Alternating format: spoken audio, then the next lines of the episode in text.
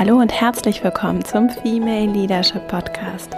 Mein Name ist Vera Marie Strauch und ich freue mich sehr, dass du heute eingeschaltet hast zu dieser spannenden Folge, in der es um das Thema Haltung geht und wie du effektiv kommunizieren kannst. Ich habe mit ein Interview geführt mit Lars Hartenstein. Lars Hartenstein ist langjährig erfahrener Coach und Trainer und hat sehr, sehr viel Expertise zum Thema Kommunikation und wir haben vor allen Dingen über das Thema Auftreten, Präsentation gesprochen. Und es gibt viele, viele praktische Tipps für dich, zum Beispiel, wenn du dich auch so intensiv mit dem Thema, wie kann ich authentisch kommunizieren, beschäftigst, wenn du authentisch auftreten möchtest, auch in schwierigen Situationen, wie du eine Haltung äußerlich und auch innerlich zeigen kannst, wie du in schwierigen Situationen auch Skeptiker überzeugen kannst und deine Ziele bei Präsentationen, in Vorstellungsgesprächen, in Pitch-Situationen, in welcher Kommunikationsform auch immer, wie du deine Ziele effektiv kommunizieren kannst. Lars hat super viele praktische Tipps, sehr, sehr viel Erfahrung und Impulse, die ich sehr inspirierend und sehr informativ empfunden habe und ich hoffe, du hast genauso viel Spaß bei diesem Interview und Lars ist auch Vater einer einjährigen Tochter und im Moment in Elternzeit. Und deshalb habe ich das Interview nicht nur mit ihm, sondern auch mit seiner Tochter geführt. Und seine bezaubernde Tochter hört man an der einen oder anderen Stelle, was es nur noch charmanter macht. Ich hoffe, du hast genauso viel Freude bei dem Interview wie ich und wünsche dir ganz viel Spaß damit. Und dann legen wir direkt mal los.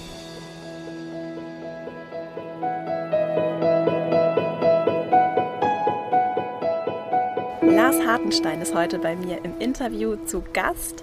Lars ist Executive Coach, Trainer und Moderator und spezialisiert auf das Thema Kommunikation und auch Innovations- und Change Management. Lars, herzlich willkommen im Podcast. Vera, danke, danke. Schön, dass du da bist. Könntest du vielleicht gleich zum Beginn einmal erzählen, was genau du machst heute und wie du kurz erzählen, wie du dahin gekommen bist, wie wird man Coach?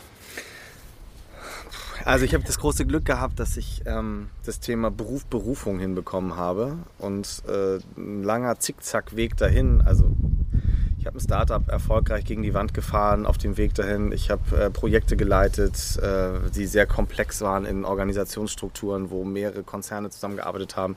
Ähm, aber ich bin auch ursprünglich mal Bankkaufmann, aber ich ähm, habe irgendwie so eine Konstante und die heißt Menschen begleiten, Training, das habe ich mit, als Teenager mit Judo-Kids schon angefangen, also als Judo-Trainer und habe dann festgestellt, dass ich da auch ein bisschen sowas wie eine Berufung drin finde, ähm, die heute heißt, Menschen sollen am Ende des Tages glücklicher und zufriedener nach Hause gehen, als sie morgens gekommen sind, wenn sie dann ähm, bei der Arbeit sind. Also es bedeutet, Arbeiten soll Spaß bringen und das alle diese Dinge und die Aspekte, die dafür wichtig sind, dass Menschen das tun, das ist so meine Leidenschaft. Und ob das jetzt Coach oder Trainer oder Moderator ist, ja. da geht es halt immer um Kommunikation und Haltung. Und ähm, das ist das, wo ich meine Leidenschaft gefunden habe.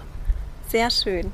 Kommunikation und Haltung, da können wir doch direkt mal einsteigen. Erstmal, wir sitzen gerade bei Lars im Garten, deswegen kann es durchaus sein, dass hier so das eine oder andere Wind- und Vogelgeräusch im Hintergrund ist. Kommunikation und Haltung, hast du da vielleicht ganz praktische Tipps, wenn ich mich vielleicht auch beruflich in einem Umfeld bewege, in dem ich mich jetzt nicht so wohl fühle, wie ich es privat tue, hier im Garten, sondern ein bisschen vielleicht auch angespannt bin und es vielleicht auch zum Teil stressige Situationen sind. Wie kann ich wirklich ich sein und mich ehrlich, authentisch geben?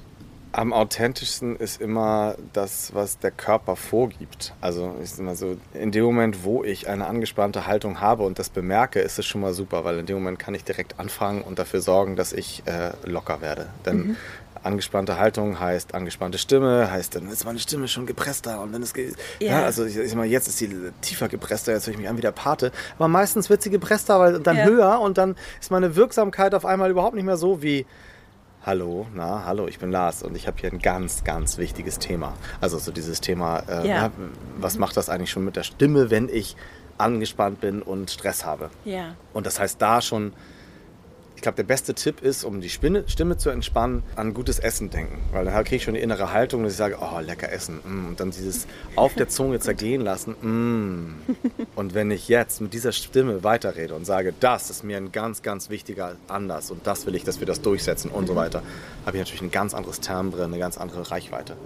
Das hilft schon. Also überhaupt erstmal wahrnehmen, dass ich angespannt bin. Ja. Das ist ja schon Ja, das schwierig. ist schon toll. Ja, also, obwohl meistens merke ich, oh, ich bin angespannt und dann nicht das zu konzentrieren, nicht darauf zu fokussieren, weil dann geht alles los, was mit, Ja. dem, mit der Anspannung zusammenhängt, sondern eher eben an was Schönes denken, wie zum Beispiel gutes Essen und dann erst darüber nachdenken, tief durchatmen und dann loslegen zu reden und äh, das hilft schon. Genau, weil das ist, ja die, das ist ja die Stimme und die Haltung, von der sprachst du ja auch schon, also jetzt mal die Körperhaltung genommen.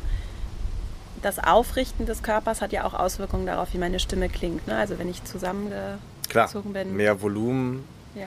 mehr Kraft, mehr. Ja, sind zwei Aspekte. Wenn ich aufrecht sitze, habe ich auch mehr Atem. Und mehr Atem ist das, was uns egal wo in Ruhe versetzt. Also Ja. immer so jede Form von Meditation oder Yoga oder oder oder er hat immer was mit tief ein, tief ausatmen zu tun. Und wann kann ich tief ein, tief ausatmen, wenn ich gerade aufrecht bin und Ja. aufrecht sitze? Ja. Und äh, ein positiver Nebeneffekt, mein Gehirn ist auch mit mehr Sauerstoff versorgt. Und das ist eben auch noch so ein Punkt, wo die meisten nochmal mehr Kap- Kapazitäten bekommen, dann auch zu bemerken, oh Mensch, ich bin angespannt, Ja. weil ich mich nicht mehr nur auf die Sache fokussiere, sondern auf einmal ein bisschen mehr Energie da habe. ja.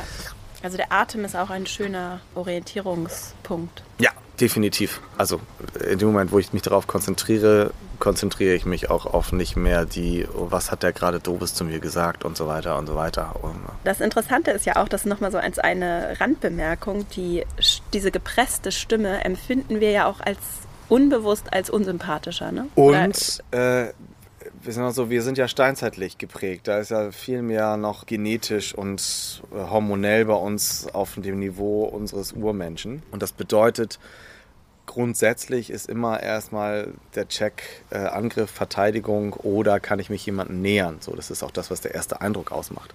Und in dem Fall ist es dann so, guck dir das mal an, wie wir auf solche Dinge reagieren in Bezug auf Souveränität, Zuschreibung von, von äh, ja, ist derjenige, weiß derjenige, wovon er spricht. Das bedeutet, dieses Thema Vertrauen bezieht sich eben heutzutage auch auf, vor allen Dingen darauf, kann ich ihm glauben, kann ich ihm folgen. Ja. Also wenn du etwas sagst mit gepresster Stimme, dann äh, sagt mein Unbewusstsein, gepresste Stimme heißt Angst, also Angst davor vielleicht, ne? also dass Mhm. wir merken dann irgendetwas, was asynchronisch, du hast vorhin von Authentizität gesprochen, da ist irgendwas nicht authentisch. Ja. Das, und das nehmen wir unbewusst wahr und dann bedeutet das, ah okay, hm, nee, da muss ich nochmal recherchieren oder na, das kann ich jetzt nicht so für wahre Münze nehmen. Oder, also unser Emotionsverhalten ist dann nochmal ein ganz anderes. Ja, also die Stimme als etwas nicht zu unterschätzendes, wenn es darum geht, Kompetenz auszustrahlen, Vertrauen aufzubauen. Definitiv. Und Ja. da das alles zusammenhängt, eben sind wir auch schon direkt bei der Haltung. Und das hast du eben auch schon angesprochen. Also das Thema Körperhaltung gehört Ja. damit zusammen. So. Das heißt, wir haben, den, wir haben den Körper, wir haben die Stimme,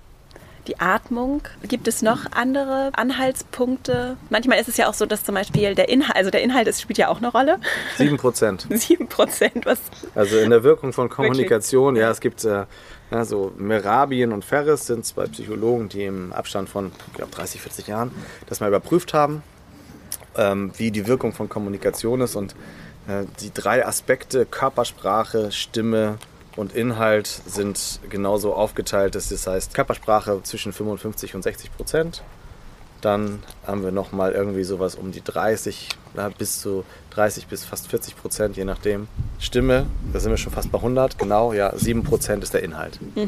So, jetzt habt ihr meine kleine Tochter gehört, denn, also, die bei mir auf dem Schoß gerade geklettert ist. gut, also ja, der Inhalt spielt also nur eine sehr geringe Rolle. Ja, natürlich ist er am Ende alles. Ja. Also so, das ist so, aber am Ende der Wirkungskette. Also Ja. bevor Haltung und Stimme nicht Souveränität, Authentizität, Vertrauen und so weiter geschaffen haben, Ja. Achtet niemand auf den wahren Inhalt. Ja. Soll heißen, natürlich sollte ich Experte da drin sein, was ich sage. Natürlich sollte ich mich wohlfühlen mit dem Themen. Ich sollte gut vorbereitet sein und so weiter, weil sonst wird es auch schwierig, Also das, ne, ich, ich versuche das zwar auch immer so in Pitch-Trainings den Menschen zu erzählen, fake it until you make it, weil mhm. dann keiner mehr auf den Inhalt achtet.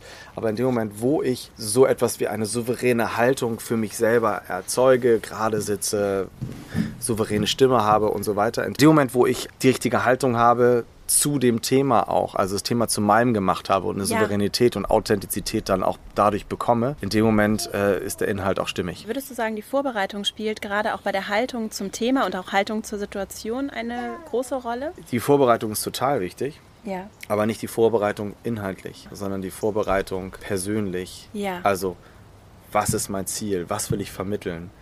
Wer ist mein Gegenüber? Was sind deren Ängste, Bedürfnisse, Sorgen. Also so dieses ganze Thema Haltung bezogen auf die Persönlichkeit, denn ich anker mit den gleichen Worten bei unterschiedlichen Menschen total anders, nämlich ja. gar nicht. Also mhm. so mal so, wenn ich jetzt als so Persönlichkeitstyp eher emotional, eher menschenbezogen und eher äh, aktiviert durch Fragen. In dem Moment, wo du mir Zahlen, Daten, Fakten um die Ohren haust, hat mein Gehirn schon lange auf Standby geschaltet, wo du gerade erst warm geworden bist. Ja. Und umgekehrt. Ne? Mhm. Also so jemand, so ein Zahlen, Daten, Fakten-Mensch, der eher so äh, das Thema Elfenbeinturmarbeiter ist, so vom mhm. Typus. Da werde ich mit weichen, emotionalen Wir und lass uns doch mal und überleg dir mal, was wäre denn besonders wichtig und so. Da ankere ich überhaupt nicht, sondern es geht darum, hey, sag mal, äh, was meinst du, ist sachlich richtig, äh, um das bis da und da umzusetzen. Mhm. Das heißt, das, das gilt jetzt ja nicht nur für Präsentationen, sondern zum Beispiel auch für wichtige Termine, für Vorstellungsgespräche. Jede Form von Kommunikation. So. Also das heißt, wenn du und ich jetzt hier sprechen, ist das genauso adressatenorientiert im Idealfall, damit es genauso ankert. Und diese Vorbereitung von Kommunikation, was, du hast es gerade so schnell äh, hintereinander weggesagt, was sind Fragen, die ich mir stellen kann? Oder was Muss, sind zentral, sollte, sollte also, zentrale Fragen? Was ist mein Ziel? So, und da sind wir schon bei der schwersten Aufgabe überhaupt. Ja. Warum? Ich habe nur ein Ziel. Also es gibt nur ein Ziel. Und erst wenn ich dieses Ziel vernünftig bediene, kann ich auch alle Nebenziele bedienen. Aber sonst werde ich mich verzetteln, keinen roten Faden haben, ja. selber den Fokus verlieren. Ja. Und das bedeutet, wie soll ich dann eine authentische, souveräne Haltung haben, wenn es darum geht, Ziel ja. formuliert zu kommunizieren. Also ähm, ich mache mal ein Beispiel. Also, wenn ich einen Vortrag halten soll. Und in diesem Vortrag will ich natürlich begeistern, ich möchte informieren und ich möchte jemanden zum irgendwas tun, anregen und so weiter. Dann kann ich gar nicht die richtige Formulierung treffen, weil informieren bedeutet alle sachlichen Aspekte berücksichtigen. Ja. Damit sind alle die Menschen, die aktiviert werden durch Fragen, ja. schon nicht abgeholt. Ja.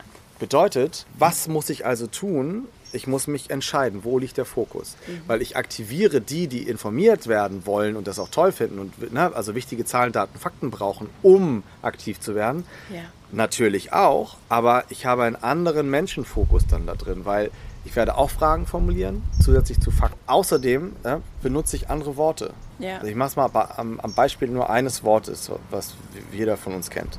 Wenn ich Problem sage, mhm. was macht unser Gehirn? Denkt an Probleme. Ja, und was heißt das? Es denkt an negative Dinge. Mhm. Automatisch. Nur negative Dinge. Mhm. Jetzt gibt es einen schönen Euphemismus. Herausforderung. Ja, ist gut, aber was macht mein Gehirn bei Herausforderung?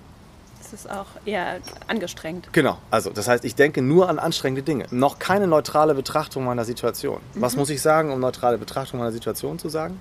Warum? Thema, Situation. Also ich habe dann ein Thema, ich habe dann eine Situation oder Folgendes ist passiert. Also ich ja. beschreibe eine sachliche Situationsgeschichte. Ja.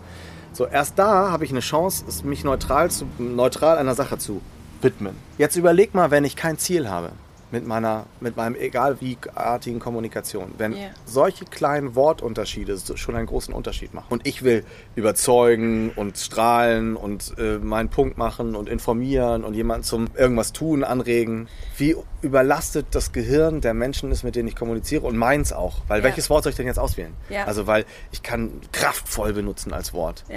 Wenn ich dafür sorgen will, dass jemand viel Energie aufbringt. Und ich kann von Herausforderungen sprechen, wenn ich dafür, wenn möchte, dass Leute diese Herausforderungen annehmen und auch viel Energie da reinsetzen. So, aber wenn ich kraftvoll benutze und informieren möchte, habe ich wieder ein Gap. Also ja. so, weil kraftvoll, ich bin noch nie kraftvoll informiert worden. Mhm. So, ne? Also so, das heißt, mit diesen Kleinigkeiten der Worte gibt schon unendlich viele Möglichkeiten des Missverständnisses. Und damit der Unsicherheit für mich selber und für mein Gegenüber. Also Ja. innere Haltung vorbereitet. Wenn ich an Ziel denke, mein Ziel in einer Kommunikationssituation, dann würde ich zum Beispiel daran denken, wenn ich jetzt so eine Pitch-Präsentation halte, dass, ich, dass mein Ziel wäre, die Investoren zu überzeugen, in mein Unternehmen zu investieren. Genau. Gut. Sie sollen etwas tun. Sie sollen etwas tun. Bedeutet, ich werde nicht erzählen, wie genial mein Produkt ist, sondern ich werde im Idealfall eher darüber sprechen, wie genial wir gemeinsam dieses Produkt am Markt etablieren. Also Visionen, Bilder schaffen von der Situation nach meinem Ziel. Ich überlege gerade, was noch so andere Situationen wären, wie zum Beispiel, wenn ich in ein Vorstellungsgespräch gehe. Wenn ich in einem Vorstellungsgespräch bin, dann soll ich meinem Gegenüber vermitteln, dass ich die beste Person, also im Idealfall ich die beste Person bin für den Job. So, jetzt ist die Frage, mein Ziel ist, dass, dass das bei meinem Gegenüber klar wird, dass der mich in diesem Job sieht. Also es ist aber nicht informieren darüber, wie toll ich bin, Ja. sondern eher dafür zu sorgen, dass ein Bild existiert bei meinem Gegenüber, was da heißt, guck mal, du und ich arbeiten gemeinsam zusammen an diesen Projekten und ich bringe diesen Benefit dazu. Der, der, die, die Zerrissenheit in der Haltung besteht darin, wenn ich gleichzeitig informieren will darüber, was ich alles schon Tolles gemacht habe, mache ich 25, 30 verschiedene Aspekte im Gehirn meines Gegenübers auf, die aber niemals auf diesen einen Punkt ankern werden. Also Ja. 29 ankern wahrscheinlich nicht darauf, Ja. dass der mit mir zusammen in genau diesem Projekt erfolgreich ist. Bedeutet immer Fokussierung auf einen Aspekt. Und das, diese, die Herausforderung dabei ist Fokussierung auf ein Ziel. Also sagen, was möchte ich gerne erreichen?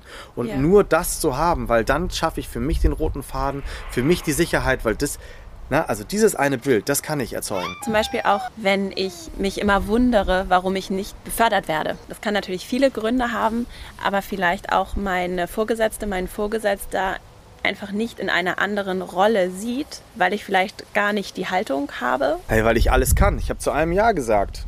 Äh, na, also ich bin überall drin, super.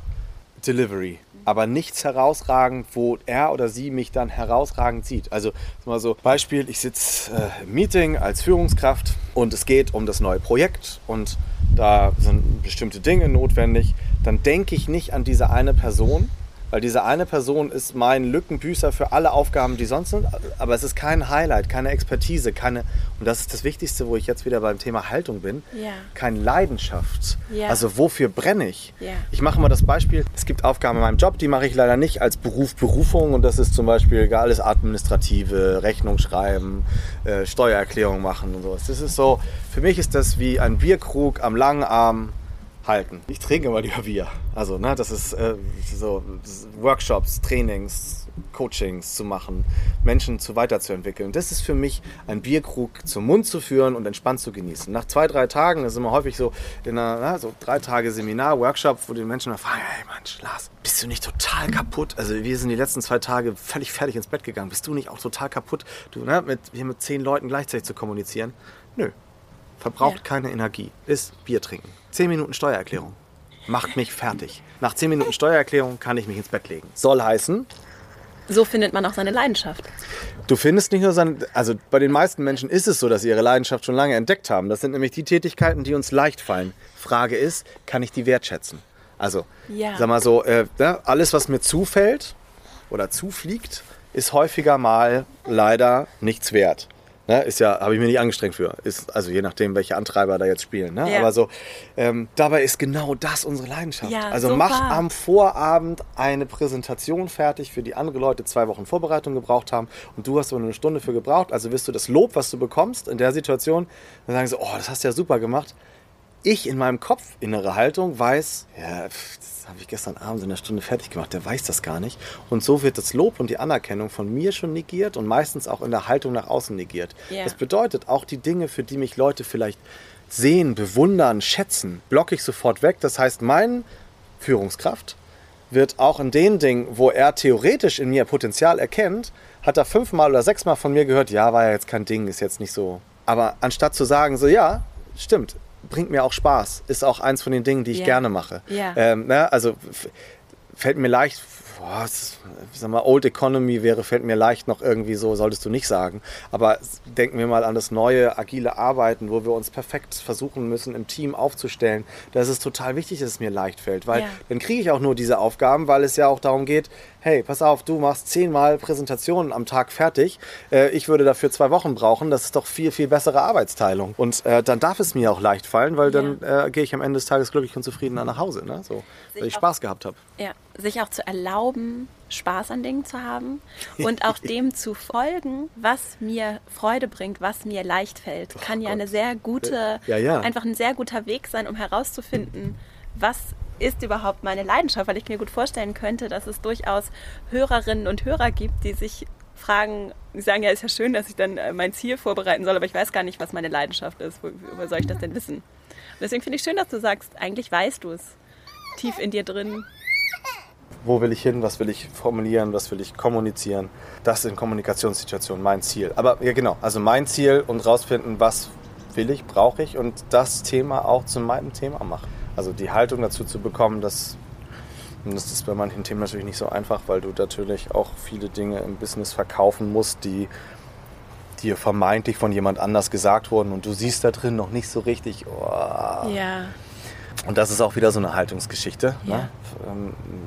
Ein Müssen zu einem Wollen zu machen, dafür zu sorgen, okay, welche Aspekte mag ich denn? Ich mache mal das Beispiel, wenn ich alle Menschen in Seminargruppen mögen müsste, mhm. das, dann wäre das äh, verdammt hart und unrealistisch, weil es gibt natürlich in Gruppen auch immer jemanden, wo ich erstmal so ein äh, erster Eindruck, wo ich denke, oh, schwieriger Charakter.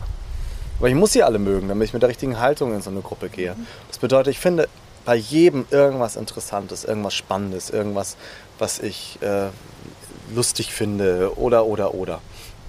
Und wenn ich das tue, dann bewege ich mich mit dieser Person oder dieser, mit dieser Person in einer anderen Haltung. Ich bin dann nicht mehr so gestresst, ich bin dann nicht mehr abgelehnt oder irgendwas anderes und das hilft auch. Also ja. das hat auch so einen, so einen Aspekt von, ne? ich will hier nicht sein, warum will ich hier nicht sein? Weil ich hier mit dem und dem und dem und der ist mir mal doof gekommen oder der ist mal, ne, das ist blöd. Ja, das lege ich natürlich nicht sofort ab, aber dann finde ich halt eine spannende Brille, tolle Augenfarbe, interessant geschwungene Augenbrauen, eine äh, sehr ebene Nase, was auch immer. Finde etwas, was ich spannend, interessant finde, darauf fokussiere ich mich. Und dadurch bekomme ich schon eine neutralere Haltung oder eher so eine positive Haltung. Und das entspannt mich dann auch in Bezug auf mein Ziel und auf das, was ich so kommunizieren möchte. Du hast ja gerade gesagt, von müssen zu wollen, sich selber zu innerlich zu bringen. Und in, wenn ich jetzt zum Beispiel ein Projekt bekomme, das ich für überflüssig halte, trotzdem das darin zu sehen, vielleicht was ich lernen kann, wenn man vielleicht auch so als aus einer Haltung, dass ich eigentlich aus jeder Situation etwas mitnehmen kann und wachsen kann. Ja. Ist das, ist das vielleicht ein, eine Auf jeden Orientierungsgröße? Fall. Auf jeden Fall. Also so, mach es zu deinem Projekt und du entdeckst immer Dinge, die du selber daran spannend, interessant, besonders äh, na, oder eben auch fokussierbar äh, oder notwendiger zu fokussieren findest. Und das heißt, damit erzeugst du häufig dann auch einen wirklich persönlichen Impact in so einem Projekt. Also in dem Moment, wo ich die ganze Zeit immer nur darüber nachdenke, wie doof das ist und wie blöd und dass mir das dann auch aufgedrückt worden ist und äh, ich will das eigentlich auch gar nicht machen, und werde ich niemals strahlen, niemals zufrieden sein und niemals äh, meine ganze Energie dort einbringen, also Bier trinken, sondern ich werde immer halten. Yeah. So, das bedeutet, ja, also in, in mir würde, wäre, es, wäre es so gegangen oder ist mir immer so gegangen, was habe ich damit gemacht? Das habe ich so weit weggeschoben wie möglich und dann auf den letzten Drücker, war damit deswegen auch nie zufrieden. Mhm. Also dieses äh, klassische Prokrastinieren natürlich. So, ne? Meine Steuererklärung ist auch immer erst einen Tag vor. Also haben wir nicht jetzt erst wieder, ja siehst du, ich muss meine Steuererklärung wieder machen. ja. Also ich schiebe das natürlich so weit wie möglich hinaus, anstatt einfach Spaß daran zu haben und yeah. Lust darauf zu haben. Und wir wissen alle, je mehr wir schieben, umso mehr beschäftigen wir uns mit der Sache, umso schlechter wird unsere Laune. Yeah. Also, so, ne? also, weil jedes Mal geschoben ist trotzdem damit beschäftigt, jedes Mal ist trotzdem schlechte Laune bekommen. Findet etwas, was euch Spaß bringt an jedem Projekt, an jedem Menschen auch, wo es schwierig ist in der Kommunikation. Also ich kommuniziere ja dann für mich. Also was sind die positiven Aspekte des Projektes? Was kann ich dafür für mich lernen? Was kann ich dabei rausholen im Sinne von Wahrnehmung anderer, Wirksamkeit, Netzwerken, Menschen, neue Menschen kennenlernen, Kommunikation üben, trainieren. Also dieses Thema, ne, fake it until you make it, weil genau das da ist es halt total wichtig. Ne? Sorgt dafür, dass ihr trainiert, wie ihr es hinkriegt, dass ihr der überzeugendste Verfechter dieses Projektes werdet. Und in dem Moment habt ihr total genial hinbekommen ja, und auto, automatisch habt ihr euch auch sehr, sehr intensiv und positiv mit eurem Projekt beschäftigt, dass euch da auf einmal doch wieder Spaß bringt dazu und ihr es zu, ähm, euch zu Herzen nehmt. Aber das wären so Dinge. Und auch wenn es nicht meine Leidenschaft ist und das jetzt nicht mein größtes Herzensprojekt ist, dadurch, dass ich meine Haltung dazu verändere, ist es nicht wirklich gespielt, sondern ich konzentriere mich einfach nur auf die positiven Aspekte ja. und auf das, was ich daraus gewinnen kann. Null gespielt, wenn ich es richtig durchgezogen habe, genau. Genau. Okay, sehr interessant zu dem Punkt innere Haltung bei Menschen, die ich nicht mag. Als kleinen Exkurs nochmal, bevor wir ja. zurückkommen zur ja. Vorbereitung. Was kann ich tun, wenn ich mir Gedanken darüber mache, dass diese Menschen mich, dass ich gerne möchte, dass sie mich mögen? Und auch wenn ich weiß, es, ich soll nicht wollen, dass mich jeder mag, wenn du jetzt zum Beispiel vor einer Gruppe stehst und ein Training gibst, das ist ja eine ähnliche Situation, Klar. wenn ich ein Meeting halte oder was präsentiere in einer Runde. Wie kann ich mich davon lösen, dass ich mich von dem einen Menschen, von dem ich merke, den kriege ich gerade nicht für mich gewonnen, der guckt mich die ganze Zeit skeptisch an. Vielleicht hat der gar nichts gegen mich, aber diesen Gedanken, wie kriege ich den aus meinem Kopf? Wie, wie, geh, wie gehst du damit um? Okay. Super, super Frage, weil das trifft bei mir ganz doll auf den, auf den Nerv. Ich möchte nämlich ganz doll gemocht werden äh, in meinem Job und bin vielleicht auch deswegen so gut geworden, weil ich einfach jeden kriegen wollen will und so. Mhm. Und, das, und das vermittle ich dann eben auch anderen. Ich glaube, es ist nicht ganz abschaltbar. Der wichtige Aspekt ist, nicht ich bin wichtig, mhm. sondern die anderen sind wichtig. Und wenn ich es schaffe, für die anderen gut zu kommunizieren. Das bedeutet klar, authentisch, also auch eine Position zu vertreten. Ich muss polarisieren, um gefallen zu können. Es muss leider auch Menschen geben, die mich doof finden. Aber in dem Moment, wo ich die richtige Haltung zu etwas habe, in dem Moment, also na, authentisch äh, hinter meinem Thema stehe, in dem Moment schaffe ich es auch, die meisten abzuholen. Und jetzt sagen wir so, was ist denn gefallen? Ja, was ist denn gemocht werden? Das höchste Gut, was wir schenken können, ist Aufmerksamkeit. Wie schenke ich Aufmerksamkeit oder wem schenke ich Aufmerksamkeit? Ne? Den Menschen in meinem Umfeld, die ich liebe, höchste Form von Aufmerksamkeit gleich Liebe. Denen schenke ich die meiste auf. Oder sollte ich zumindest im Idealfall. Ne? So nach 15 Jahren Ehe vielleicht äh, muss ich das nochmal wieder neu reaktivieren. Aber Kindern, Freunden, Kumpels, Menschen bei der Arbeit, denen schenke ich viel Aufmerksamkeit. Was resultiert daraus, wenn ich jemandem viel Aufmerksamkeit schenke? genau das, was ich gerade genannt habe. Also Freundschaft, Vertrauen, Bindung.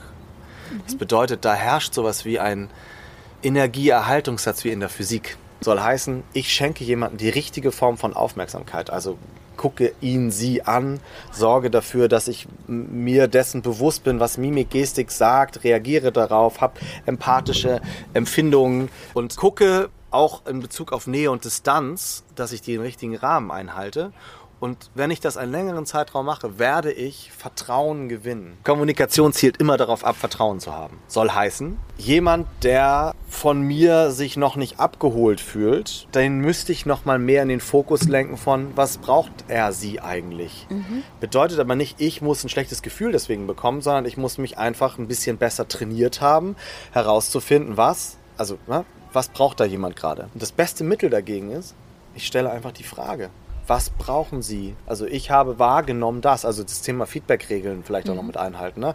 Ich habe gerade wahrgenommen durch äh, so einen kritischen Gesichtsausdruck ähm, oder ne, durch, ne, kritisch ist schon wieder bewertend, aber durch einen, ein, ein äh, für mich, auf mich kritisch wirkenden Gesichtsausdruck, dass Sie noch eine Frage haben was brauchen Sie, was wollen Sie, was kann ich Ihnen, ne? also so. Ja. Und in dem Moment ist es aus dem System raus und es betrifft mich nicht mehr. Also ja. dieses Thema Authentizität kommt auch davon, ja, ich habe das Gefühl, dass ich unsicher werde und rot werde, dann sage ich das. Ja. Also in jeder Situation kriege ich nur menschliche Zuspruch. Also sagen so, oh, bin hier echt nervös gerade. Ne? Ist für mich ein wichtiger Tag. Wer hat das nicht schon gehabt? Der Menschen, die um mich rum sind. Bevor ich mich damit zu doll fokussiere auf mich, und nicht mehr bei meinem Gegenüber ankomme, weil das ist dann meistens das Resultat, in dem Moment sollte ich das einfach auch nochmal adressieren. Also das ist, sind die beiden Tipps. Entweder ich schenke meinem Gegenüber mehr Aufmerksamkeit, dann kriege ich Aufmerksamkeit und Liebe zurück. So. Ne? Oder aber ich sorge dafür, dass das, was mich gerade aus der Bahn wirft oder gefühlt aus der Bahn wirft, dass ich das adressiere. Also da guckt jemand kritisch, wenn ich das bewusst wahrnehme. Das ist ja nochmal die zweite Herausforderung. Die meisten von uns haben dieses Thema Körpersprache und so solche Reaktionen darauf emotional in den Gewohnheiten drin. Das berührt unsere Ratio gar nicht. Also läuft gar nicht bewusst bei uns vorbei, sondern es ist sofort eine Reaktion auf. Da guckt jemand grimmig, also falle ich in mich zusammen, weil ich ja. werde nicht gemocht. Genau. So, ne? Also da muss ich schon noch zwei Dinge versuchen vorher zu adressieren. Nämlich mich selber, wie reagiere ich auf so eine Situation und verändert das gerade meine Haltung oder nicht? Da muss ich dafür sorgen, dass ich die größte, schwierigste Kommunikationsart beherrschen lerne und das ist die der nonverbalen Kommunikation. Mich meinem Gegenüber widmen, wahrnehmen, was sehe ich und das dann verbalisieren entweder so oder aber gucken, dass ich ne, solche Menschen noch mehr mit einbeziehe in meinen Vortrag beispielsweise. Also dass ich mich diesen Menschen besonders widme, sie besonders aufmerksam angucke. Denn was häufig passiert ist, da macht mich einer, macht mir ein schlechtes Gefühl. Also mhm. Sortiere ich ihn aus in der Aufmerksamkeit. Mhm. Also ich wende mich dann lieber den Leuten zu, die mich anlächeln. Ja. Wofür sorgt das? Derjenige muss sich mehr anstrengen, mir zu folgen weil, na, ne, also dieses Thema, mein faules Gehirn möchte möglichst wenig Energie verwenden. Das heißt, Aufmerksamkeit schenken. Ich bin ganz bei dir mhm. und gebe dir auch noch mit meiner Körpersprache, Mimik, Gestik, die das dir noch einfacher macht, mich zu verstehen. In dem Moment, wo ich dafür sorge, wirst du mir vertrauen. Mhm. Weil dein Gehirn eingelullt ist in einfache Bilder. Mhm. So, und das, wenn ich dir das entziehe, also nochmal das Beispiel, ich entziehe jemandem nur die Lippen, ja, können die Zuhörer jetzt nicht sehen, aber in dem Moment, wo ich nur die Hand vor meine Lippen halte und weiterspreche, in dem Moment muss Veras Gehirn jetzt gerade mehr Energie aufwenden, mir zu folgen. Das bedeutet, die Wahrscheinlichkeit, mir Aufmerksamkeit zu schenken, also mich anzugucken, wird weniger. Wenn ich ja. mich noch ganz wegdrehen würde, also so, ne, nur durch den Rücken zeige, ja. muss ich du dich noch mehr auf äh, konzentrieren. Das bedeutet, in so einer Trainings-, Moderations-, Vortragssituation sind dann die Smartphones oder Laptops aufgeklappt oder die Leute fangen an, Notizen zu machen. Ja. Und das ist der Punkt, da habe ich sie dann alle verloren. Da ich, ja, und was verliere ich? Ich verliere nicht nur Vertrauen, sondern auch dann das Gefühl, dass sie mich mögen. Ja. Denn das ist ja die krasseste Ablehnung. Also ich ja. finde, wenn jemand, der mit mir redet, sein Smartphone raus, also so rausholt, dann äh, na, Ablehnung. Äh, also, Nein, natürlich nicht, weil es ein Automatismus, aber es sagt mir vor allen Dingen, ah, entweder habe ich nicht gesendet, dass mir das wichtig ist, also dass ich das als respektlos empfinde, oder aber also weil derjenige weiß es nicht. Oder aber ich habe nicht ordentlich kommuniziert und dafür gesorgt, dass der sich abgeholt gefühlt hat. Ja. Mir an den Lippen hängt im wahrsten Sinne des Wortes. Ja. Zum Thema Ziel zurückkommend. Das eine ist, was mein Ziel ist in der Vorbereitung. Das andere ist, was ist das Ziel des Gegenübers. Zum Beispiel in einem Vorstellungsgespräch ist mein Ziel im Zweifelsfall ein anderes als das der Personalreferentin oder des, äh, der zukünftigen Vorgesetzten, die vor mir sitzt. Ja nachdem ich mein Ziel klar gemacht habe, also meine Haltung für mich, überprüfe ich, was könnten Aspekte meines Gegenübers sein. Im Idealfall weiß ich ein bisschen besser Bescheid, weil ich mich informiert habe ähm, oder Dinge herausgefunden habe über, im, im Erstgespräch oder ähnliches. Wenn ich das getan habe, dann habe ich meistens ein Gefühl, worum soll es denn eigentlich gehen. Wenn mein Ziel mir klar ist, mhm. dann weiß ich die vier, fünf, sechs Kernargumente, die meinem Ziel dienen. Ja, die schreibe ich auf. Mhm. Und jetzt gucke ich, was sind die Erwartungen oder der Nutzen für mein Gegenüber. Mhm. Also aus meinen Kernargumenten Nutzen und Erwartungen zusammenführen und das war so, so einfach, ne? Also was ist der Nutzen? Die meisten Menschen, mit denen ich begegne, kriegen es nicht hin, eine vernünftige Nutzenargumentation hinzukriegen. Die mhm. sagen tausend Fakten, aber was ist denn der Nutzen? Also was ist der Nutzen von einem Job? Ja. So, ne? Also dann sagen sie, ja, naja, ich sorge dafür, dass. Mm. Nein, ich mache die Welt, Welt schöner oder besser. Also ich, völlig egal. Ich kann das am Ende auf einen ganz banalen Aspekt runterbiegen. Äh, und der ist, ne, mein Unternehmen verkauft Kleidung so, und ich bin dafür verantwortlich, dass äh, die Logistik vernünftig funktioniert. Dann kann ich trotzdem irgendwie sagen, dass ne, du als mein Gegenüber, wenn du schicke Kleidung haben willst, dass die schnell und vernünftig bei dir ist und das, ne, also eine guten Qualität und sowas. Also, und jeder kann darauf ankern. Jeder sagt, ah, okay, cool. Also das heißt, es runterzubrechen auf wer ist mein Gegenüber und was hilft demjenigen. Also ich kann sagen, ich habe da und da Projekte mit so und so vielen Leuten gemacht und äh, bin super in Projektmanagement und so weiter und so weiter. Kann ich tausend Dinge sagen. Aber was ist der Nutzen daraus? Der Nutzen ist daraus ist, ähm, egal welches Projekt sie mir geben, ja, mit egal wie, welchen Stakeholdern, egal wie verschieden die sind, ich sorge dafür, dass es funktioniert und dass es in, in vernünftiger Zeit zu Ende ist. Gut finde ich da auch, welches Problem löse ich und zum Beispiel gerade wenn es darum geht, befördert zu werden oder in dem Vorstellungsgespräch zu überzeugen, ganz häufig ist es so, dass einzelne Stakeholder einfach wollen, dass das möglichst wenig risikobehaftet ist und wenn du eingestellt wirst, das läuft. Ne? also zum Thema auch Vertrauen zu erwecken. Und das Problem der anderen Seite in der Personalabteilung, wir wollen diesen Prozess abschließen, erfolgreich und danach am besten nichts mehr damit zu tun. Also, zwar überspitzt gesagt, ne? Äh, am Ende ist es ganz banal. Wir haben zwischen unseren Ohren den faulsten Rassisten, den es auf der Welt gibt. Also unser Gehirn. Will so wenig Energie wie möglich verwenden, weil steinzeitlich geprägt, ich weiß nicht, wann es wieder was zu essen gibt und da wird am meisten Energie verbrannt im Körper. Und ich versuche sofort im Gehirn deswegen immer Muster zu erkennen. Bedeutet, na, also du gibst mir einen Impuls und ich mache eine Schublade auf und da kommt dieser Impuls rein. Mhm. Ja, und wenn mein Gegenüber in der Kommunikation mir nicht diese Schubladenmöglichkeit bietet, also sozusagen die richtigen Impulse gibt, die direkt in diese Schubladen fallen, muss ich mich anstrengen. Muss ich zwischen den Zeilen lesen, rausfinden, ist das jetzt authentisch oder nicht. Oder, also dann fokussiere ich auf einmal auf andere Dinge.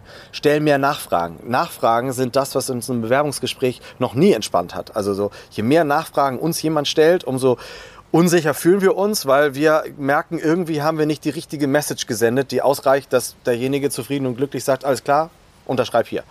Mhm. So, und das bedeutet, ich muss dafür sorgen, dass mein Gegenüber im Idealfall gar nicht erst große Fragen hat, weil ich so zielorientiert meinem Ziel, du sollst mit mir arbeiten, und gegenüber, also Nutzer, Schrägstrich, äh, Kommunikationspartner orientiert, kommuniziert. Und diese Dinge alle über einen Haufen zu bekommen, ist die große Komplexität der Kommunikation, sorgt aber am Ende dafür, dass ich, wenn ich das gut gemacht habe, sogar auf nur eine Botschaft komme.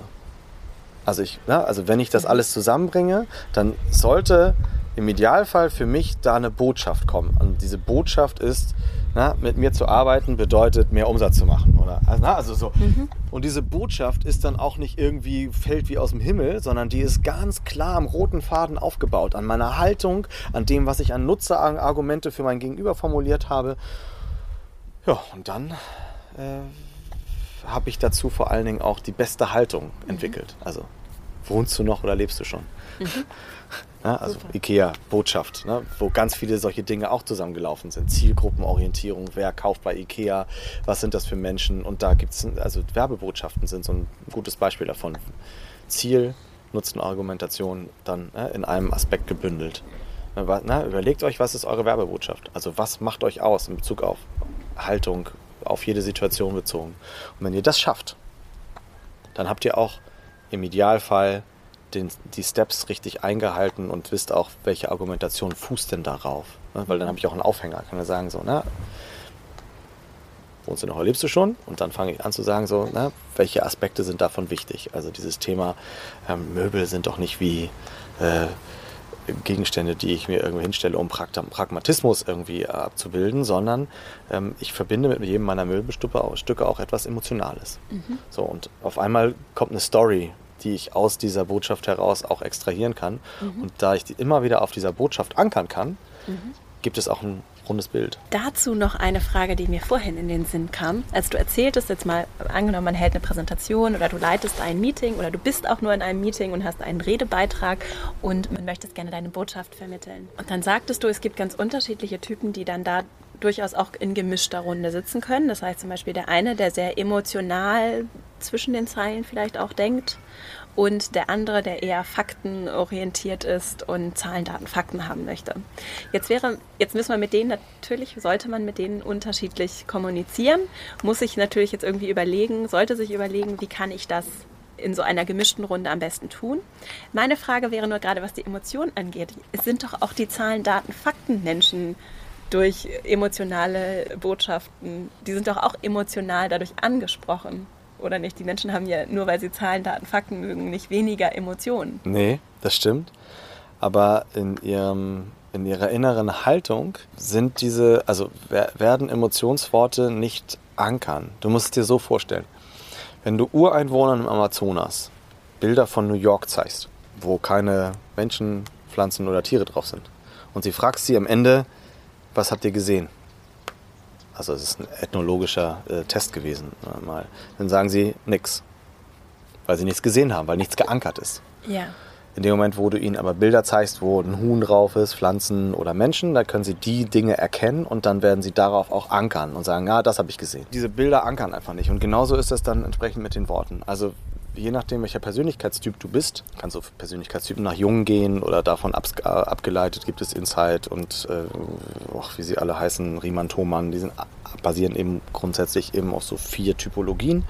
Und je nachdem, welcher du da bist, ankert bei dir das nicht bewusst. Also wenn ich dir sage, mir ist total wichtig, dass wir dieses Projekt umsetzen, dann sagt der Zahlen, Daten, Faktenmensch, ja und was jetzt? Also wo ist die Information? Bei den sicherheitsorientierten, persönlich Nähe-Menschen habe ich aber total gut geankert und es war so, ah cool, prima, so. Ne, jetzt die, bei diesen alles, alle Sinne sind jetzt wach und sagen, okay, das müssen wir auf jeden Fall machen. Der hat sich selbst und uns in einen Kontext gepackt. Wenn ich den anderen abholen will, dann muss ich eben sagen, auf Basis von den und den und den Aspekten glaube ich, dass es total wichtig für uns ist. Das habe ich die anderen auch abgeholt. Total wichtig für uns ist dem völlig egal. Und du musst dabei vielleicht noch das und das und das und das ausarbeiten, damit es noch besser wird. Und schon ist derjenige total aktiviert. Ich muss aber natürlich mehr Worte verwenden. Aber selektiv ankert jeder Typus auf andere Worte. Bedeutet, ich habe nicht einen Overflow ja. an Informationen. Ich sage zwar einen sehr langen Satz, mhm und stelle am Ende im Idealfall auch noch mal Fragen. Also na, jemanden, der statusorientiert ist, und die Frage zu sagen, du als Experte, was ist denn sachlich wichtig? Oder na, damit wir weiterkommen, was ist denn wichtig, was ist dir, was ist dir denn wichtig für die ne, Innovationsmenschen? Die Fragen, auf die Fragen wird der andere aber nicht agieren, sondern der hat die Zahlen, Daten, Fakten und weiß, alles klar, okay, reicht, äh, ich kann loslegen und der andere sagt, oh, ich mache sowieso alles mit, weil es ist für uns als Gruppe und als Team wichtig und wir werden es auf jeden Fall schaffen und umsetzen. Das heißt, welche vier Typen gibt es so ganz grob? Ach, es gibt halt die beiden Antagonisten Dauer und Wechsel und Nähe und Distanz, also ne, personenorientiert und eher sachorientiert und ähm, Sicherheitsstruktur versus Risiko und möglichst Innovation, Wechsel, also ne, möglichst viel Bewegung, Veränderung. Das sind die beiden Aspekte, die da gegenüberstehen. Und dadurch ergibt sich eben so ein Koordinatenkreuz und dann gibt es eben den Teamplayer, das ist eher der, der auf Sicherheit und Personen Emotionalität äh, setzt. Dann gibt es den Controller, den können wir uns vorstellen, das ist eher der, der auf äh, Sicherheit, Dauer, Struktur und Zahlen, Daten, Fakten, also ne, Sachorientierung äh, funktioniert. Den Strategen, der sachorientiert, aber ganz klar im Wechsel, also in der ne, Risikoveränderungsmentalität ähm, verhaftet ist. Und den Visionär, das ist der personenorientierte absolute, naja, ich finde so, das ist so der, der, den man immer einfangen muss. Der, dem gibst du einen Impuls und dann, und dann hat er 25 verschiedene Assoziationen. Da musst du mal sagen, ey, Moment mal, äh, wir müssen auch noch mal irgendwas umsetzen. Also, so, ne? also das heißt, jeder hat davon aber auch ganz klare Stärken. Also so das Thema Visionär und Controller zusammenzubringen, ist im Ideal. Ist, wenn die dann kommunikativ zusammenkommen, ist es das Ideal.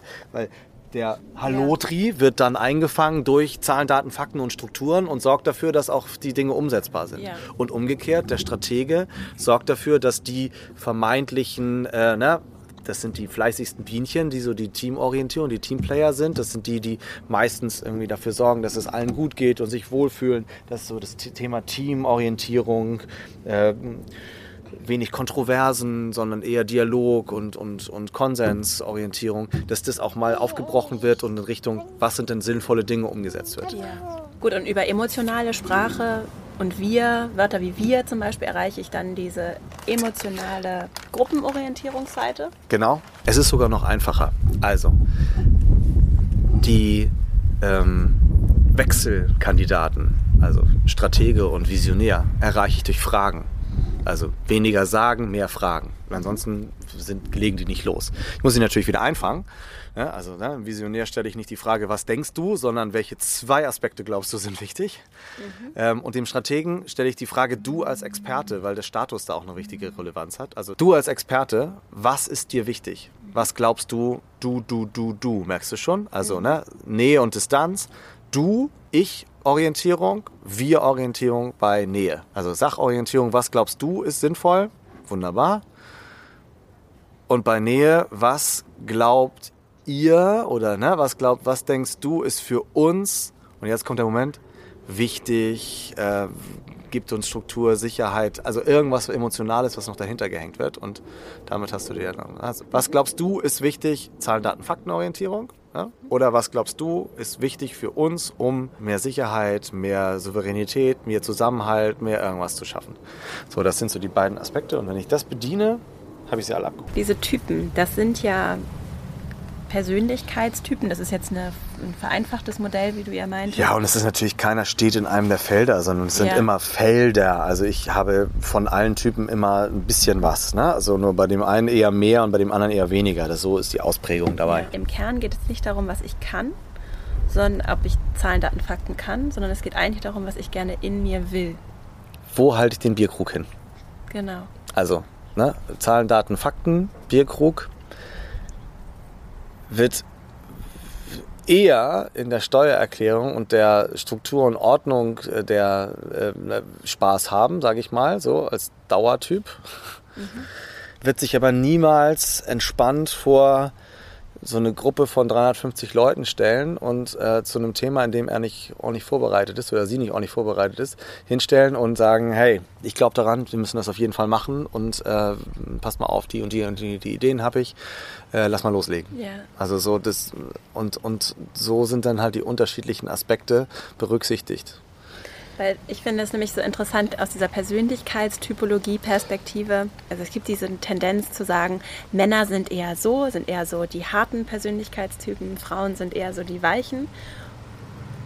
Und das mag durchaus an der Oberfläche so aussehen, weil es auf einer Können-Ebene zum Teil durch gesellschaftliche Rollenbilder, Erwartungen schon so ist, dass sich Leute vielleicht eher in ein gewisses Berufsfeld begeben und sich eher auch gegen ihr innerstes Wollen entscheiden, weil sie meinen, in, eine, in ein Bild passen zu müssen oder einfach nicht bisher sich die Frage gestellt haben oder sich nicht getraut haben oder nicht bewusst sich damit beschäftigt haben, dem Wollen, dem, was ihnen leicht fällt, eigentlich zu folgen.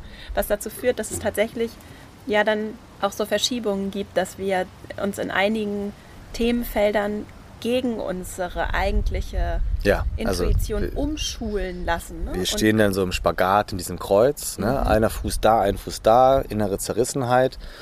In meinen Seminaren, wenn sowas passiert, sage ich immer, oh, na gerade so bei, bei so Anfang 20-Jährigen und dann sind es häufig auch Frauen, dass sie, dass sie das 10, 15 Jahre noch hinkriegen mhm. würden, aber dass da dann die Wahrscheinlichkeit des Burnouts groß ist. So, yeah. das, und das sage ich auch immer drastisch, zu sagen so. Yeah.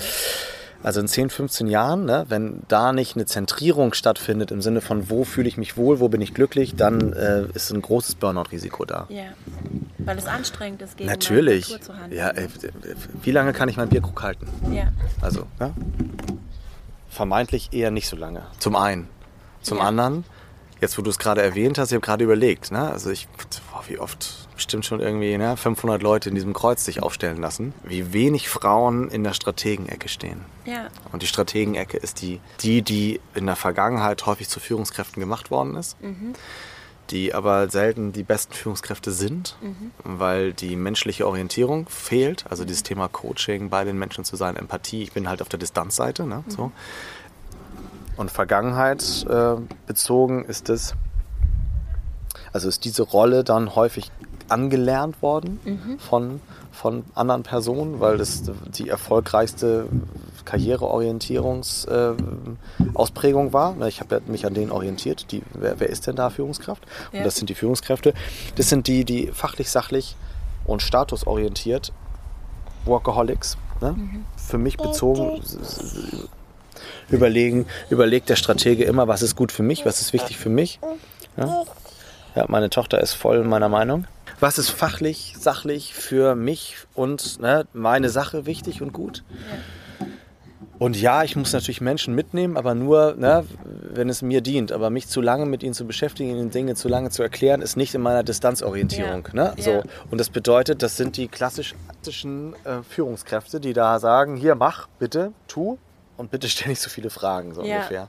Aber nicht dieses Thema Coach, jemanden auch mal mit Fehlerkultur dazu zu bringen, dass ich Lerneffekte haben kann und auch Absicherung. Also Ja. ich erwarte von meinem Umfeld halt genauso wie ich Sachorientierung, zack, zack, zack, sieht mal zu, dass ihr das macht und nehmen die anderen dann auch immer entsprechend als Jammernde wahr. Ja, Ja. aber es gibt natürlich auch nicht das oder das oder das, sondern es ist jetzt einfach nur so eine Beobachtung aus, aus äh, meinen, also aus dem, was du gerade gesagt hast, heraus zu sagen, wer steht denn eigentlich wo oder wo stehen Frauen? Also, ja, und ich habe gerade überlegt, wo stehen dann Frauen im Verhältnis zu Männern? Und Frauen stehen überproportional bei Nähe und überproportional bei Dauer. Also Sicherheit, Struktur, Ordnung ja. und so. Und ich kann jetzt hier als äh, Papa mit vier Monaten Elternzeit auch sagen, kein Wunder. Also jeder, der einmal den Haushalt gemanagt hat, äh, parallel zu Kinderbetreuung und dann noch zusätzlich eine Selbstständigkeit. Ich bin die beste Struktur-Prozessmaschine geworden, die ich jemals sein konnte. Und ich stehe bei Wechsel. Also für mich ist das definitiv den Bierkrug äh, weit am Arm, ausgestreckten Arm halten. Aber es ist einfach notwendig. Sonst funktioniert das nicht. Da, ne, Ganz Genau. viel Abläufe, Strukturen und, und, und, und, und. Und das ist auch wieder eine Frage von Können und aber auch Wollen, wenn ich es mir aussuchen kann. Bin ich dann nicht vielleicht doch auch als Frau jemand, der eher Distanz ist? Und, ne, und gerade, also ich kenne zum Beispiel diesen, äh, einen anderen Persönlichkeitstest, der, diesen Myers-Briggs-Test, Ja. ne, der schon über, der wird glaube ich irgendwie dreieinhalb Millionen Mal im Jahr weltweit gemacht. Den gibt es schon Jahrzehnte. Das heißt, da gibt es eine riesige Datenbasis Ja. und es geht ja darum, was will ich? Ja, Und da ist es eben so, dass Frauen und Männer vollkommen gleichmäßig verteilt unterschiedliche Dinge wollen und sich auf all diese Quadranten gleichmäßig verteilen. Nur bei dem, was kann ich, wird einfach von Männern häufig was anderes erwartet als von Frauen. Und Männer, die vielleicht auch in ihrem Herzen Nähe wollen und Sicherheit wollen, erlauben es sich im Zweifelsfall nicht, diesem Willen, dieser Leidenschaft zu folgen. Ne? ja, Das ist äh, spannend, finde ich. Ja, das ist auch so ein Thema. Ne? Also, und ich schließe mich damit ein. Gib mir eine neue Aufgabe und ich frage eher, was ist da für mich drin und was bringt es mir, als kann ich das wirklich. Ne? So. Und das ist die Haltung, die bei Frauen eher anders ist. Also Frauen würden eher sagen, schaffe ich das, kann ich das, kriege ich das hin, Ja. als was bringt es mir und was ist für mich drin. Ja. Also zum Ja sagen, ne? Also Ja. so, ich, so. Also na, stimmt nicht mehr, ich bin da angekommen, aber ich habe letztens auch wieder so einen Auftrag bekommen. Riesenvolumen, also so 50 Tage, aber eher Change, Projektmanagement, also auch in Durchführung, aber vor allen Dingen auch eben Planung, Organisation, Strukturierung. Das bin ich einfach auch nicht. Ne? Mhm. Also so, da, da, da halte ich das Bier, den Bierkrug wieder viel zu weit weg. Ja. Und ich habe mich aber sehr gebauchkitzelt gefühlt. Das war schon schwierig, dann Nein zu sagen. Und da habe ich mich genau in der Situation wiedergefunden, zu sagen, Ja. so, ja, wenn ich jetzt Nein sage, wie wirkt das auf mich? Wenn, ja, was, könnte das mir irgendwie schaden in irgendeiner Form? Aber ich habe mir, ich habe mir erst am Ende darüber Gedanken gemacht, zu sagen, okay, welche Aufgaben stecken dahinter? Kriege ich die Aufgaben halt wirklich emotional, leidenschaftlich gewuppt? Und dann habe ich mir darüber Gedanken gemacht, welche Aufgaben verzichte ich, wenn ich mich jetzt 50 Tage committe. Ja. Damit war es auch viel einfacher, die Entscheidung zu treffen. Das heißt, das ist ja ein schönes Beispiel dafür, auch eine schwere Entscheidung zu treffen, Ja, was viel leichter fällt, wenn dieses Ziel, die Leidenschaft, wenn das, was tief in mir drin ja eigentlich manchmal auch sehr laut schreit, wenn ich das zu Wort kommen lasse. Was will ich? Was sind die Dinge, die ich umsetzen möchte? Also jetzt ne, sind wir vom Kommunikationsfokus nochmal weg, aber das ist halt eben auch das, wie ich es dann nachher kommunizieren kann. Und das habe ich auch genauso getan. Ich habe gesagt, pass auf, meine Leidenschaft und das, worin ich richtig gut bin, ist eher vor den Menschen, mit den Menschen direkt zu arbeiten. Und ich sehe in der Aufgabe jetzt eher so eine 50-50-Geschichte. Ja. Ähm, und ähm, da bin ich nicht so gut. Und wenn du, ne, wenn wir gute Ergebnisse erzielen wollen, dann hm, hm, hm. mal ganz Ja. davon abgesehen, dass ich natürlich auch die Tage, ne, aber das waren Dinge, die musste ich dann gar nicht kommunizieren mehr, Ja. weil ich in einer Sache ganz klar war Ja. und da die richtige Haltung hatte. Da musste ich nicht sagen, ja und und und und und. Das wären so die Argumente dann in zweiter, dritter Reihe gewesen. Aber in zweiter, dritter Reihe ist was anderes. Ja. Was auch interessant ist, weil es dann auf einmal viel leichter ist, auch Fehler oder Schwächen als einen wichtigen Bestandteil meiner Identität auch anzuerkennen und zu sagen, das ist was, das macht mir einfach nicht so viel Spaß. Ja, Und deswegen bin ich darin auch nicht so gut. Ich habe damit aber gar kein Problem, weil ich nicht in allem, weil ich nicht in allem gut sein muss. Ganz im Gegenteil. Was ist mir wirklich wichtig? Und was ist mir nicht wichtig? Wenn ich das niemals sende, dann werde ich auch niemals für das andere wahrgenommen. Ich sage mal, jede Marke, starke Marke heutzutage, polarisiert auch total. Naja, ja. vielleicht ne? ja. bist du Mac oder ein PC. Also, ja, und Mac steht nur für die einen Sachen und die anderen finden es total blöd. Und ist auch gut so. Ne? Es gibt total viele Mac-Hasser. Kommunikation fängt bei Klarheit über meine Ziele, Werte, wer ich bin, an, weil ich dann eine Haltung einnehmen kann und aus dieser Haltung heraus authentisch die Grundlage lege, um authentisch zu kommunizieren. Und vor allen Dingen auch, und das fand ich so schön zu sagen, ich wende mich von mir ab, weil ich so gut weiß, wer ich bin, weil ich gut vorbereitet bin, kann ich auch in stressigen Situationen mich meinem Gegenüber zuwenden, gucken, was braucht mein Gegenüber, wie kann ich auf die Personen in der Situation eingehen. Ja, ganz genau. Also ich, das kriege ich erst dann vernünftig hin, wenn ich weiß, wo stehe ich eigentlich, weil ich sonst wieder die Zerrissenheit habe. Ne? Ja. Also ne? Ich kann nicht Nein sagen, wenn ich nicht weiß, warum. Also, ne? ja. Und meistens ja. ist das die schwierigste Herausforderung. Ja. Ne? So. Und da auch wirklich ehrlich zu mir zu sein und meinem, so dem Spaß und der Leidenschaft zu folgen. Um überhaupt herauszufinden, welche Haltung möchte ich denn gerne haben, wie möchte ich denn sein und wirken. Was ist mir wichtig? Ja. Und was finde ich doof? Ja. Also so richtig auch zu sagen, was finde ich doof was, und warum finde ich es doof. Lars, dann danke ich dir sehr für dieses tolle Interview. Ich habe äh, viel mitgenommen. Und wie können Menschen dich finden, wenn du es gibt jetzt bestimmt sehr viele Hörerinnen und Hörer, die sagen, Mensch, Lars, den, das würde ich mir mal angucken, was du machst. Wie kann man dich erreichen? Also Vera, ja, am besten, am besten äh, erreicht er mich, glaube ich, über Xing. Also äh, LinkedIn bin ich auch soziale Netzwerke allgemein. Und du bietest Seminare an für Unternehmen in Unternehmen und kann man auch so Termine besuchen, die du offen anbietest? Ich werde das immer mehr machen jetzt. Und ähm, ja, also so das Thema Grenzen überwinden, Neues wagen, wird es auf jeden Fall als, als äh, Seminar geben, wo es dann darum geht, genau dieses, wo bin ich, wo will ich hin, was, wie kriege ich ein Müssen zum Wollen und so. Prima. Dann verlinke ich deine Website und dein Xing-Profil in den Shownotes. Prima. Also vielen, vielen Dank. Vera, sehr, sehr gerne. Es hat Spaß gemacht mit dir. Mir auch.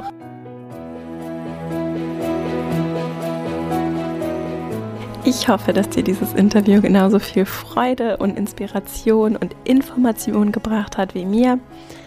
Wie du vielleicht mitbekommen hast, wurde es gegen Ende etwas turbulenter.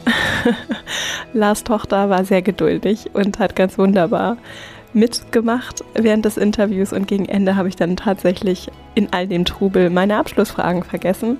Deswegen schreit das Ganze danach, dass wir irgendwann mal einen zweiten Teil zu dieser Folge machen und dann wirst du auf jeden Fall auch die Abschlussfragen von Lars hören. Wenn dir diese Folge gefallen hat, dann lass mich das gerne wissen. Hinterlass mir eine Bewertung bei iTunes, über die ich mich immer sehr, sehr freue. Schreib mir einen Kommentar, zum Beispiel auf Instagram, at Vera Marie Strauch, auf Facebook, auf Xing, LinkedIn. Du findest mich überall. All das siehst du auf meiner Website verastrauch.com und Dort kannst du dich auch für meinen Newsletter, der auch wöchentlich erscheint, also meinen Empowerment-Letter anmelden wo ich immer noch zusätzliche Informationen, Inspirationen, Tipps teile.